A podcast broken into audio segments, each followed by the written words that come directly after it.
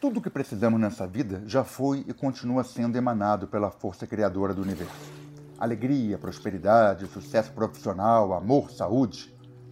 Assim como tristeza, pobreza, fracasso e solidão. A grande questão é o que atraímos para nós. Os exemplos dessa sintonia de atração são abundantes.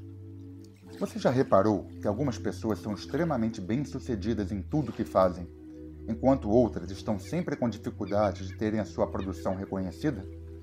Seria apenas coincidência? Não parece, pois é visível o quanto cada ser carrega um magnetismo próprio, uma poderosa força de atração.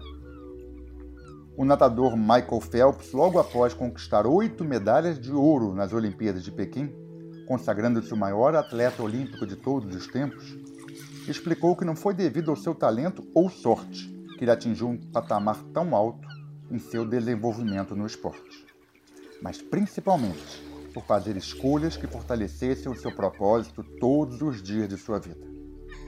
Mais gratificante do que uma medalha de ouro é a possibilidade de nos tornarmos exímios atletas na caminhada da vida. E ao passar pela sexta estação da jornada da realização, você descobre que o foco de seu pensamento, como um imã, atrai toda a realidade à sua volta. Para sair do papel de refém de um destino, você precisa aprender o quanto escolhe muito mais do que é escolhido. E isso acontece a cada pequena decisão. Agora mesmo você tem uma grande escolha a fazer.